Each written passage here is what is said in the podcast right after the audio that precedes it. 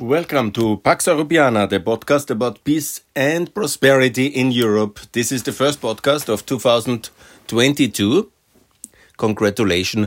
I wish you health, happiness, prosperity, and peace for all of us in Europe and the world, obviously. And I will now start with my first podcast of the year. I promise to be very active and uh, to make many of uh, these editions in this year. And let's uh, start here on the 2nd of January immediately with a call for more European unity. And that's the key for peace in Europe is unity because we are in this uh, specific um, geographic and historical context. We have this huge Russian empire, the Russian Federation next to us which has its own imperial ambition, and it's obviously aggressive. They accuse us, of course, of aggressiveness. That's part of the kind of uh, standard pattern which they always had uh, in the Russian history. They always accused uh, others for aggression and then they attack. This is a 250 years old pattern. That's what they do. And that's what they do immediately. Also now in the end of 2021, they have escalated with these open threats of war. And here we are now at the beginning of 2022 and the question what to do. And we are very much in the core of what is Pax Europiana, this podcast about, because the answer, in my view, is uh, to complete and fulfill all the things we have started in the last 70 years. We have done very successfully. So we don't need new institution. We just need to do this huge mosaic and puzzle system of the European post World War II, uh, Cold War institutions. We need to complete them and we need to allow everybody in. And we have to overcome our uh, complexities and uh, historical anomalies and unexplainable kind of reasons why many of us are not in that or in this or in the other organization. And I try to be systematic because the real way to help Ukraine in this threat, but also all of us to be respectful and to have self-esteem because it cannot be that the Russian president, as powerful this country might be, is basically then saying what he wants, and this has to happen in all of Europe. And additionally, now the second time, also after May, uh, mobilization when he got uh, this uh, threat, uh, he did this threat of war and he got the summit then with Biden in Geneva. He now got the second summit in Geneva again. So with the American president, without anybody of Europe being present. I mean, this is a significant problem because we are also, all in all, I always calculate roughly 700 million people in free Europe outside Russia. That means NATO Europe and EU Europe and we are not sitting on the table when uh, the superpowers discuss about our destiny, if there will be war and peace. And don't make any mistake, you know, the war in Ukraine is a war against all of Europe. It will not have any limitation just to Ukraine. Of course, you know, geographically, the tanks have to come first to Ukraine, but the economic and humanitarian and financial and, of course, geostrategic results and consequences of such a declared war, open and very clear, directed against the Western world order will affect everybody in Europe. So how to avoid it? I think, you know, it's often, unfortunately, anyhow, not in our situation, because uh, it's the Americans, our protector nation and the lead nation of NATO. And I say this as a very pro-American person, but you know, we are ultimately not able to defend ourselves. We are ultimately very much uh, dependent on the American uh, support and they will decide what they will do. they will consult with us, I'm sure, and they are very good allies. They will also ask, but they will not really make a decision depending on Ukraine's or on Austrians or on Swedish priorities. No, they will do it on American priorities because that's very important for them. And so we are again very dependent on American protection. We live anyhow since 1949 under the American nuclear umbrella in free Europe. And now it's extended, of course. Uh, now most of the Europeans also live under that American umbrella. But again, we are like uh, bystanders in our own destiny. And that's not very satisfactorily, I think. Yeah.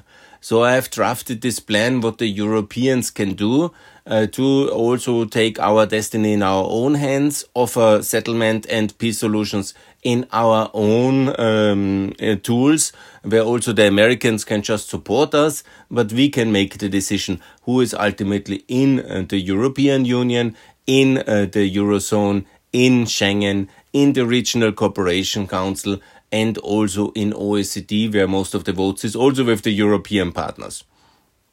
So, because uh, Mr. Putin has threatened that NATO is enlarging, and that's very dangerous, and obviously, it's anyhow depending very much on the US Senate and the American leadership, the decision for any further NATO enlargement. And I have many candidates here, you know, between 12 and uh, 15. I made the case already. I'm the most important are, of course, Kosovo, Bosnia, Ukraine, Georgia, but also the six EU neutrals from uh, Ireland to Cyprus, Malta, Austria, Finland, Sweden, but also obviously one day uh, Serbia, but for sure Ukraine, Georgia, and Moldova on the um, president of the Western German NATO integration of 55.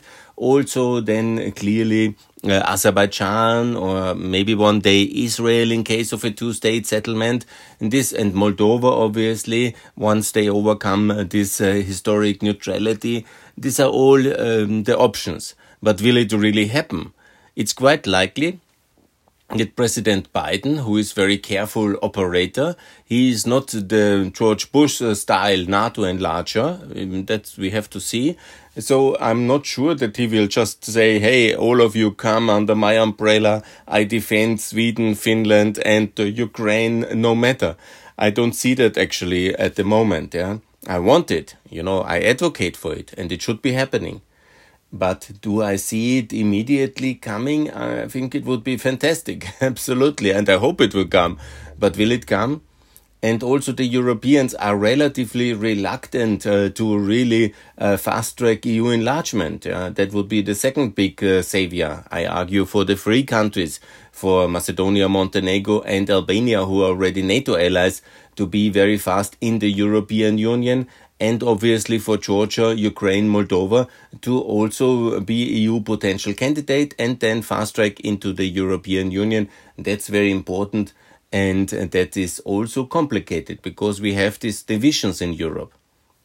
And I say how to overcome these divisions, um, but uh, not uh, have a full scale uh, threat of war, what we can do as Europeans. And I think, and everybody of you who knows that um, already very clear.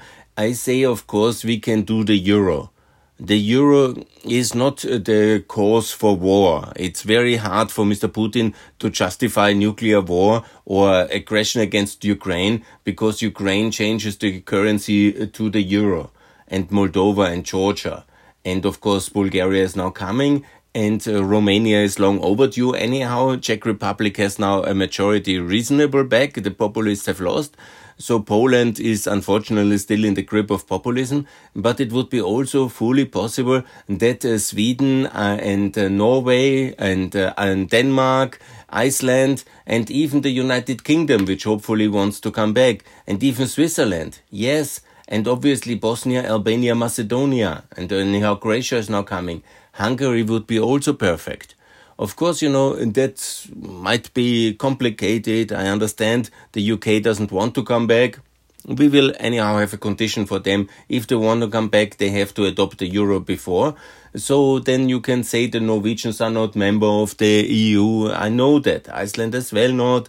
And Denmark has an opt-out and Sweden doesn't want and Poland is with Kaczynski and Hungary with Orban and uh, the Romanians are hesitating and the Swiss are so happy as the islands.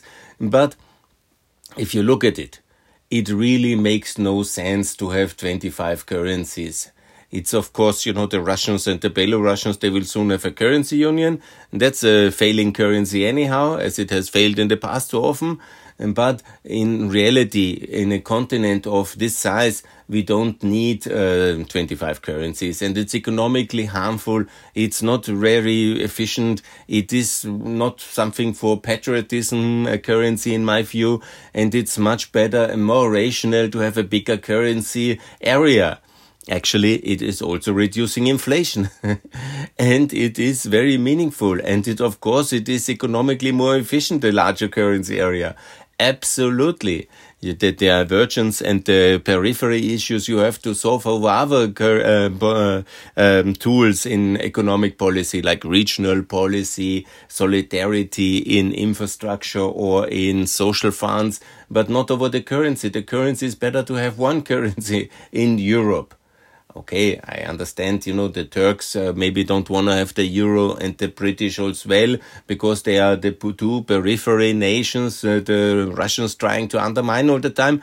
But I say, okay, let's at least pack it, pack it to the euro but everybody else, even Iceland and Norway, even Switzerland, they it's very negative effect for the rich countries as well to have this um, inflationary pressure because you drive with your own wealth, you drive the value of your currency ever upwards, you create asset inflation bubbles, and it's absolutely mm, economically uh, negative. Yeah and Switzerland and Norway might be in hurrah patriotism and then uh, always thinking about, oh, their own currency keeps us strong. But no, it's the natural resources and other economic factors. It's not the currency.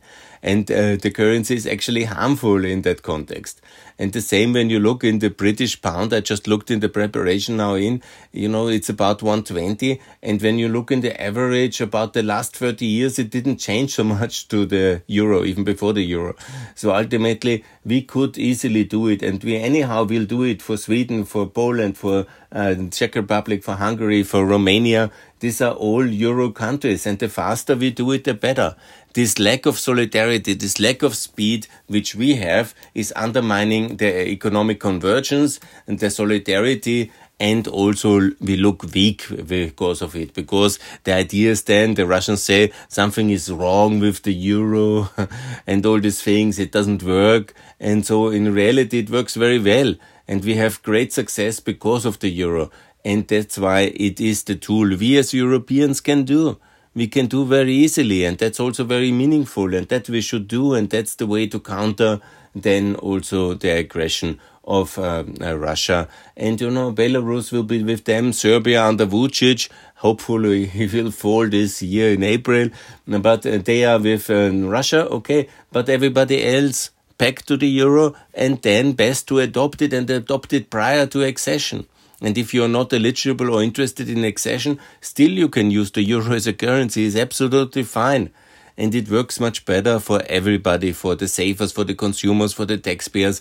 It's the economic, much more efficient system. Look at the United States of America. And if we want to have a global role and we cannot even convince the Swedes, the Poles and the Bulgarians, oh, okay, fine, but the Moldovians and the Romanians and the Macedonians, that this is the best currency for them, then we are anyhow a bit questionable. And on the 10th of uh, January now, Putin and Biden will meet in Geneva. And I call that the countries who can, that they really adopt the euro before, announce it. Because Mr. Uh, Putin cannot start his tanks. Yeah, there was a currency reform. We had to intervene. That's even very difficult to explain in the new Russia today because that's a bit ridiculous. So, shall we surrender? I say no we have also the Schengen area. You know, Schengen, we still have to this day Croatia not in. They are making good progress. And now I think with 2024, only, you know, 22, 23, two more years they have to wait. I don't know why. two more summers we have to be in line at the borders, two more summers of complication because we are so slow. We are such a slow, bureaucratic, uh, kind of uh, non-moving entity in the European Union. We could easily get the Croatians in we could also have the Romanians and Bulgarians in. And now, could we not give visa liberalization for Kosovo, also for Turkey, for Armenia, for Azerbaijan, and uh, show some progress? Can we not include a bit faster the countries in Schengen? There's Ireland is not in Schengen. By the way, Norway and Iceland are. Ireland, don't you want to join Schengen? Yeah, we are nothing bad. We are reasonable. and uh, then we could also include some of the Western Balkan countries faster in Schengen. Why does everything to need to take so long? It's not so complicated. The people are anyhow in the databases already and we're working with the Frontex with all the countries and we are one Europe. Are we not one Europe? That's my question. and why can we not faster integrate the countries in Schengen as an important symbol for the free movement of people? So, there comes also the question of OECD. That's very important. I'm talking here about the Marshall Plan Fund organization, the OECD in Paris, the Union of Market Democracies in the making, which was excluded from the Summit of Democracies. Very bad. Which is, uh, of course, uh, not very active in enlargement. We have now one Australian, Mr. Matthias Cormann. He comes from Europe, actually, and he's now the Director General, and he should take in some countries. We have since the accession of, uh, I think it was Latvia and Lithuania in 2015 16, we have got no other European country in. And we have Croatia, Romania, Bulgaria, they are not in to my best, uh, these are uh, free countries that's really very, the EU countries, and they are not in OECD. Why is that? And could we not also get Ukraine, Moldova, Georgia, and Serbia, Kosovo, Albania, Bosnia? They are also industrialized countries. They are also our allies. What makes it so complicated? Is somehow Mr. Cormann is a kind of racist against Eastern Europeans? I don't know that. We have 12 European countries, which we fund as the EU anyhow mostly, and they are not in OECD. And what's, you know, would, would be much better, of course, for them to be inside. They have good, very good policy advice. It's very sound organization, but it's not the idea that the rich get always richer, so it's be active. Let's have them in. And that's very meaningful and it would also show Russia, because Russia one day wanted also to join, they cannot join, and their allies, Belarus and all these Central Asian countries, they cannot join, yeah, and they will be out. So who is with Russia is out of OECD and who is with us is in. And I made a lot of podcasts already about uh, more countries from the world because this should be a global organization competing with the UN for economic uh, policy and good governance in economics. This is very important organization, but we have frozen the enlargement process and we have not really done our homework and that's very dramatically wrong. And we can now show Russia, okay, they will not start a war because OECD membership of Ukraine, Georgia. I think it's quite logical. And this is also very meaningful. And this is what Europe can make as a contribution that we end our enlargement freeze uh, for OECD. Now we come to also the Regional Cooperation Council. And this is very important regional organization created after the um, uh, Balkan Wars, uh, first the Stability Pact on the G7 summit in 99 after the Kosovo War, and then it was 2008 transferred in regional ownership. That means it's now um, a regional uh, cooperation uh, platform, and Moldova is part of it. And I campaign since years for Ukraine and Georgia to join as well. Putin really cannot make a war for uh, Ukraine and Georgia to join the Regional Cooperation Council and I think as well Armenia and Azerbaijan. And we don't need the Eastern Partnership anymore. We can relocate it from Sarajevo to Ohrid if that's better location maybe, because in Sarajevo they are not very helpful, the authorities. And so uh, then it would be really very meaningful. And so I think that would be the much better way. And, you know, Russia cannot start a war for Schengen, for a currency, for the euro, for RCC, for OECD. And so that's very meaningful. And I've also now, especially because I found uh, on Twitter uh, one uh, Norwegian politician calling also for EU membership of Norway. I want also to focus on the Nordic Council because that's one role model for international cooperation. And I also call the Nordic Council uh, to join uh, the EU, NATO, and the Euro and the Schengen and also Finland, Sweden, of course, to join uh, NATO.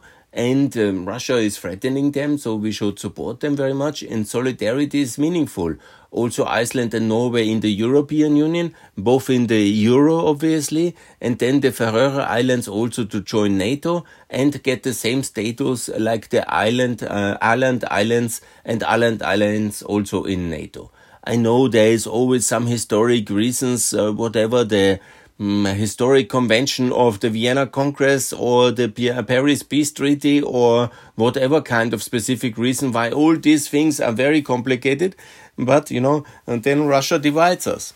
And they try to make a trade agreement with the Faroe Islands, are very happy about the neutrality of Ireland and threaten Finland if it joins NATO, and so on and so on. And then Russia is the master and the Tsar of Europe. Do we really want that? And don't we want to somehow make a contribution? Don't we have uh, something to offer in terms of institutions which kept the peace for free Europe in the last uh, 70 years quite tremendously? NATO, the European Union, OECD, the Marshall Fund, basically, the Marshall Fund organization, and the uh, RCC, the Stability Pact organization for the Balkan Wars. And can we not use all these institutions and enlarge it and bring all the free European countries into exactly all of these organizations, including the Euro, Schengen, and the RCC, and also the um, yeah, the euro, obviously, and the EU, obviously. Ultimately, this should be also then leading to EU membership and NATO membership, because Russia doesn't own any of us.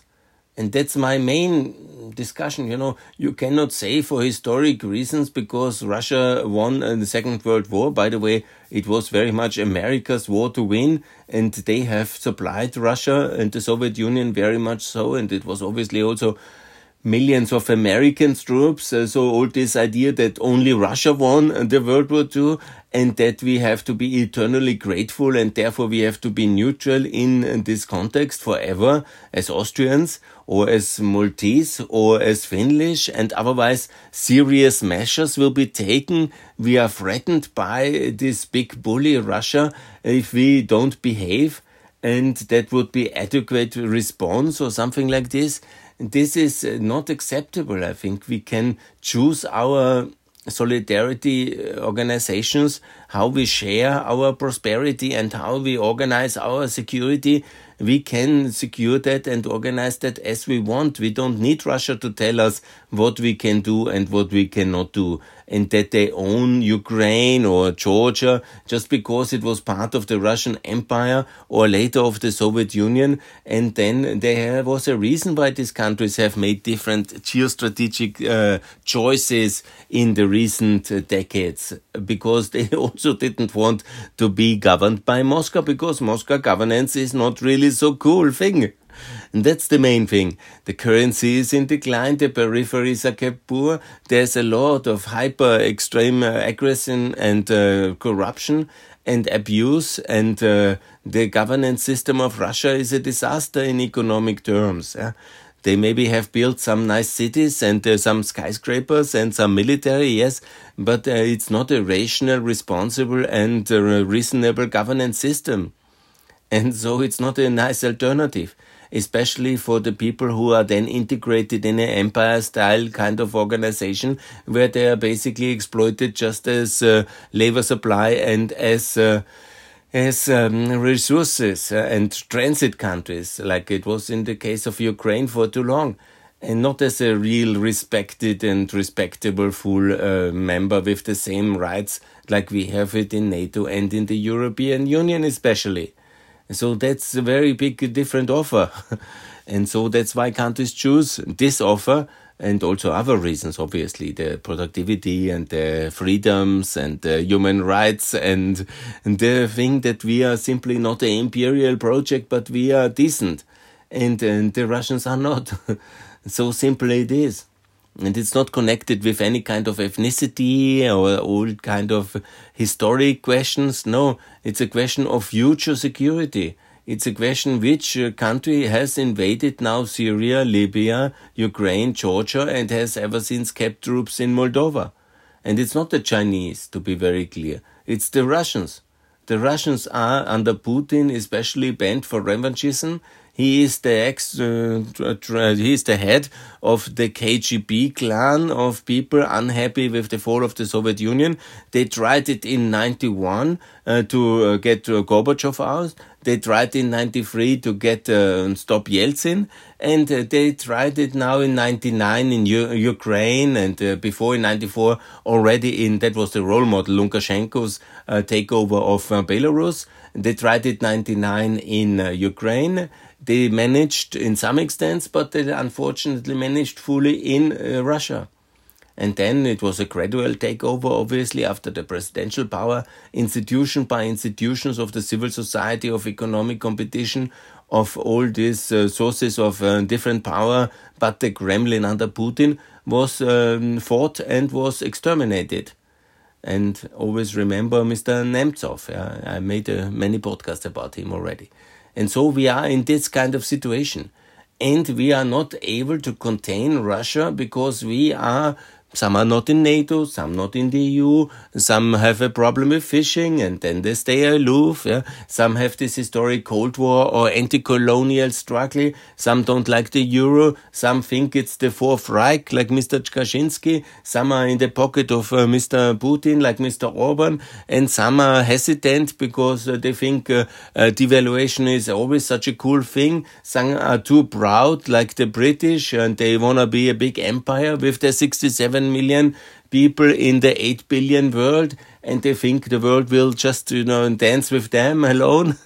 and some, like the Turkish, are unfortunately run by an aging autocrat who is unfortunately not ready to understand uh, economics and is also having a shifting alliance system and understanding. So there is a lot of complications on our side, a lot of divisions, fragilities, and we always, you know, the the ones have any reason like Iceland has the fish, uh, the British don't like Eastern Europeans but want to fill their country up with uh, South Asians, yeah, because half the government is already South Asian, and then they say, ah, oh, we successfully blocked the Polish out and the Romanians, but uh, the Pakistani and Indians are very welcome.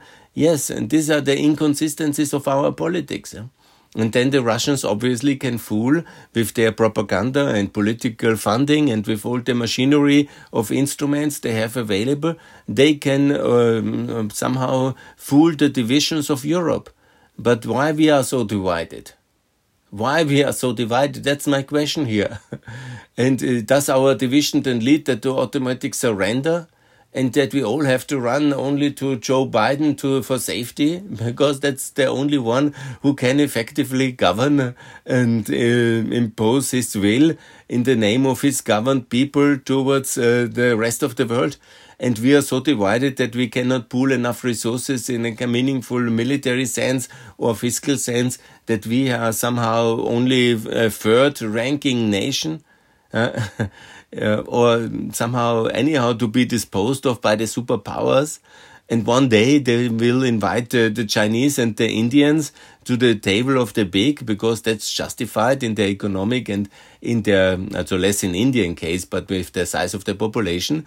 And then in this five uh, power world uh, of the future, the EU will be the most fragile and the most uh, complicated and the most unable to express its will or implement its policies or somehow get heard in the context of Russia, China, India, and the US and the rest uh, we are just the rest and with the rest of the world. And that's not the meaningful kind of future i think we can and we should uh, have. Because i think we should be of course very strongly allied with the united states as our protector lead power and um, of course the great ally. And obviously we should also be somehow meaningful and the French don't like the British, and you know the Spanish don't uh, like the uh, Portuguese or Kosovo, and uh, the Greeks and the Albanians have their issues, and the Danish and the Norwegians, and everybody is, you know, we are like uh, like the joke of the day.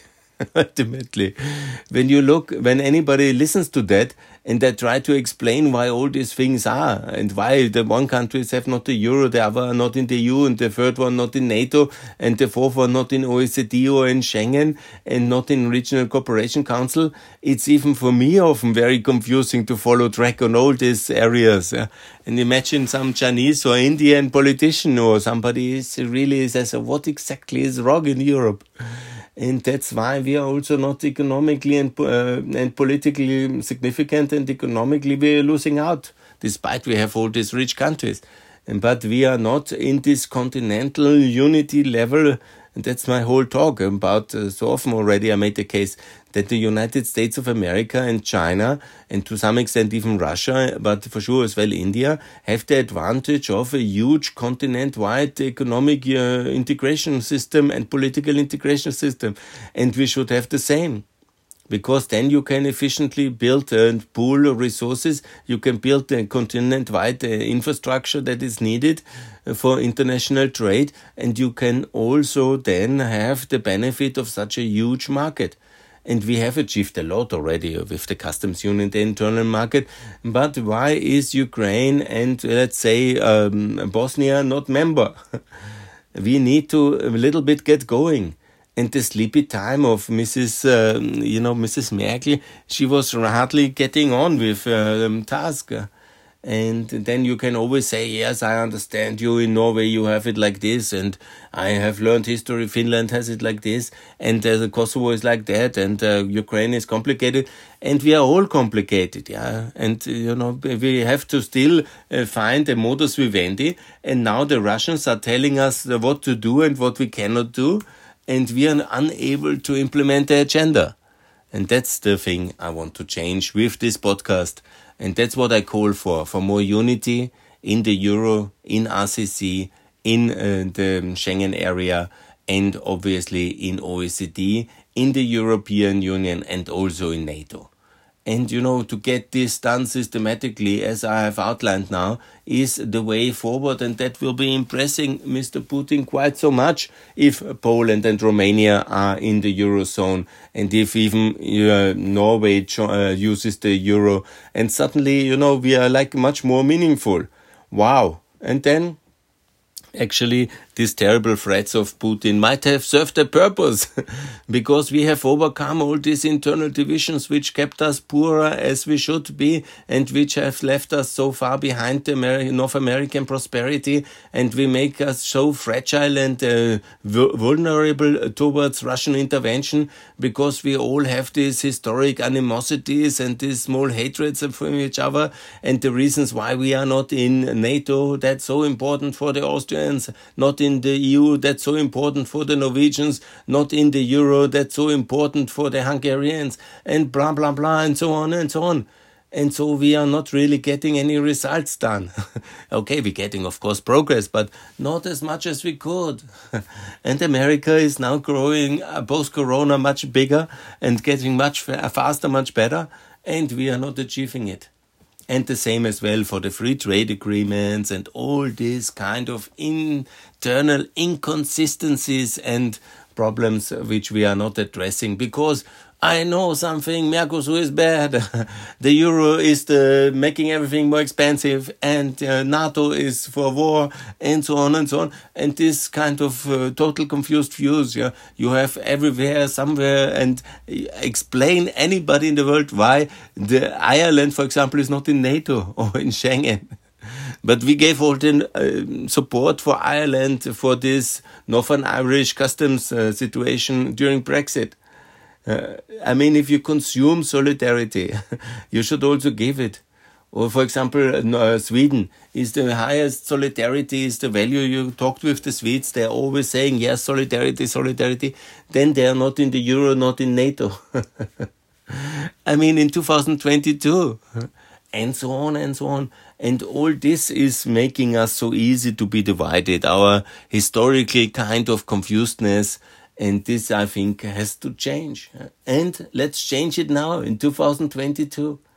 Let's make the world a better world and let's start with us, with Europe, to maybe more united and to believe in our institutions. Because if uh, Greece is in NATO, Cyprus should be as well. If Germany is in NATO, Austria should be as well. If uh, Ireland is, uh, the UK, and uh, Norway is in NATO, uh, Ireland can be as well. And if Denmark is in Sweden as well, Finland uh, logically as well, because Estonia even, that was in the Soviet Union, or Latvia or Lithuania, they are in NATO and in the Euro, and others not. And so please let's somehow challenge this kind of inherited uh, comfort zone consensus of the past that we did it like this in 55 and we always have to do it forever like that. or Ukraine can never join not even regional cooperation council because Russia could invade. Yeah? Do you really think that Russia will nuke the world because Ukraine is in CEFTA or in regional cooperation council? And even if it adopts the euro, that's really very hard to go into television. I'm the Russian president. I declared war because they took the euro as currency. I think Russia is, of course, aggressor state, but it's not the Soviet Union of old. Yeah, it's not completely completely a communist dictatorship. Putin can has to justify his things, yeah. And when he says then uh, NATO for Ukraine is the red line, no, so we can do the Euro, OECD, Schengen for Ukraine very fast and integrate it fully, and we give EU potential candidate status, OECD membership, and all these things, and then um, Ukraine will be really very nicely integrated and very successfully, and the Ukrainians will be rich if the Russians um, have no reason to attack as well in that context. And then NATO we can do maybe a bit later in that one. And Europe has then made a huge contribution for peace. Yeah. And so, yeah, that's also, and Ukraine doesn't have to change its defense status in a sense, can continue like that, but will be then already in the EU with the Euro and OECD, and we can do that as European powers. I think that's what we should do, actually. Of course, I'm, first of all, for American leadership and America inviting everybody to NATO. But if that does not really happen now, we cannot just wait totally paralyzed because we are so defenseless and incapable. No, we have the tools, we have the potential, and we can do that. We can do that, and we should do that. Yeah. That's my call for peace. And that's my first podcast this year, 2022. I wish you and your family a lot of health. Be careful also when it comes to Corona. Omicron is uh, also on the way and be careful. Get vaccinated. Absolutely. That's important. I'm for mandatory vaccination, by the way, like we do it in Austria. It's very good uh, to have everybody in solidarity again and in unity to face challenges and the Russian aggression of 2021 expressed and now early has to be countered with very clear measures of unity as I have outlined and please involve all three Eastern Europeans in Schengen, OECD, the Euro and obviously the Regional Cooperation Council and then also the EU and obviously NATO. But if we cannot do it fast in NATO, there is no reason why we cannot do the Euro for Ukraine or OECD for Ukraine and all the others and Schengen and also EU potential candidate country because that's really hard to explain by Mr. Putin why he was successful not getting, uh, stopping Ukraine to join NATO. Um, but uh, he had then to uh, create World War III for Ukraine being in CEFTA, Regional Cooperation Council, OECD, and the Euro and uh, the EU potential candidate can, uh, country status. Good, I think the strategy is clear. I repeated myself and I hope you will support me and let's call for peace in this wonderful year 2022. Hopefully will be a very good year. Thanks a lot. Follow me, please, also on YouTube. My Twitter account here, Günther Fehlinger. It's also very easy to find. And please, I would be very happy for a like on all my presentations which I'm doing here and all the beautiful activities. And as I say, Günther Fehlinger is written here in my Twitter handle, Gunther without H, Fehlinger. That's the Twitter handle. You are very welcome. Happy New Year. All the best. Bye.